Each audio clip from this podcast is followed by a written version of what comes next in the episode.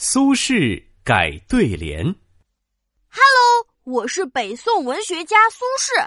对啦，我就是著名的唐宋八大家之一。小朋友们，你们想成为伟大的人吗？快来听故事吧。苏轼，我来考考你，三头牛念什么？这太简单了，三头牛，哞哞哞，念奔啊，是奔跑的意思。少年苏轼一边回答，一边把双手竖在头顶，当做牛犄角，学着牛叫。嗯，不错哦。那三只羊读什么？这可难不倒我。三只羊咩咩咩，读膻，指羊肉的膻味儿。苏轼皱着眉头，用手不停的扇着鼻子，做出很难闻的样子。苏轼小时候非常聪明。所有人都觉得他是个神童，苏轼呢也觉得自己非常厉害，天下无敌了，所以很骄傲。嘿嘿，不管什么问题，我都能回答出来，我真是个神童。没有我不认识的字，没有我没读过的书。自我感觉良好的苏轼来到书房，提笔写下一副龙飞凤舞的对联：“识遍天下字。”读尽人间书，嘿嘿，识遍天下字，读尽人间书。我已经认识了所有的字，读完了所有的书。这副对联说的就是我呀。苏轼把对联贴在了大门上，路过的人看了这副对联，哈哈大笑。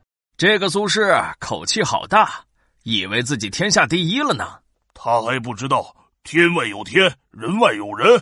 学无止境的道理啊！人群中有个白胡子老爷爷，他一边看一边笑，心想：“嗯，苏轼确实聪明，但是他的年纪还小，这么小口气就这么大，读了一点书就以为自己天下无敌了。我要想个办法帮他改掉这个狂妄自大的毛病。”这么想着，老爷爷敲响了苏轼家的门。“有人吗？有人吗？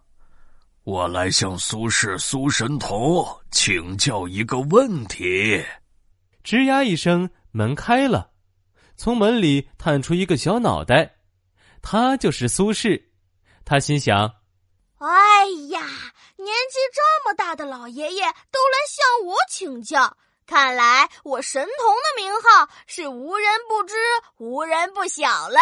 嘿嘿，苏轼喜滋滋的把老爷爷请了进来。老爷爷坐在椅子上问：“苏轼，听说你识遍天下字，读尽人间书，是吗？”那当然喽！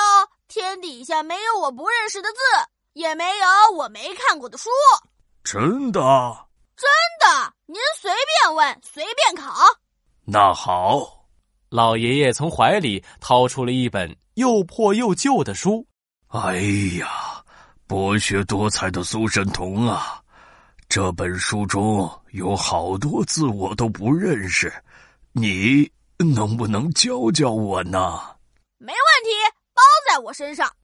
苏轼一脸不在乎的接过书，他一翻开书就愣住了。他脑门上冒出了大滴大滴的汗珠，啊！完了完了，牛皮吹破了！这是本什么书啊？我怎么从来没读过？而且书上的字我好多都不认识啊！老爷爷看苏轼脸色发白，赶紧问：“呃，怎么了？神童苏轼，你给我念念书上的文章吧。”这个。那个，对不起，老爷爷，这本书上的字我好多都不认识。哦，这样啊，你不是说自己识遍天下字，读尽人间书吗？怎么还有不认识的字、没读过的书呢？这个，那个，对不起，是我太狂妄自大了。哈哈哈哈哈！这本书是一本很稀少珍贵的书，你当然没见过了。学习是没有止境的，知识是学不完的，要永远保持一颗谦虚好学的心。嗯，我不知道的东西还有很多，我不应该骄傲自满。谢谢你，老爷爷，我知道怎么做了。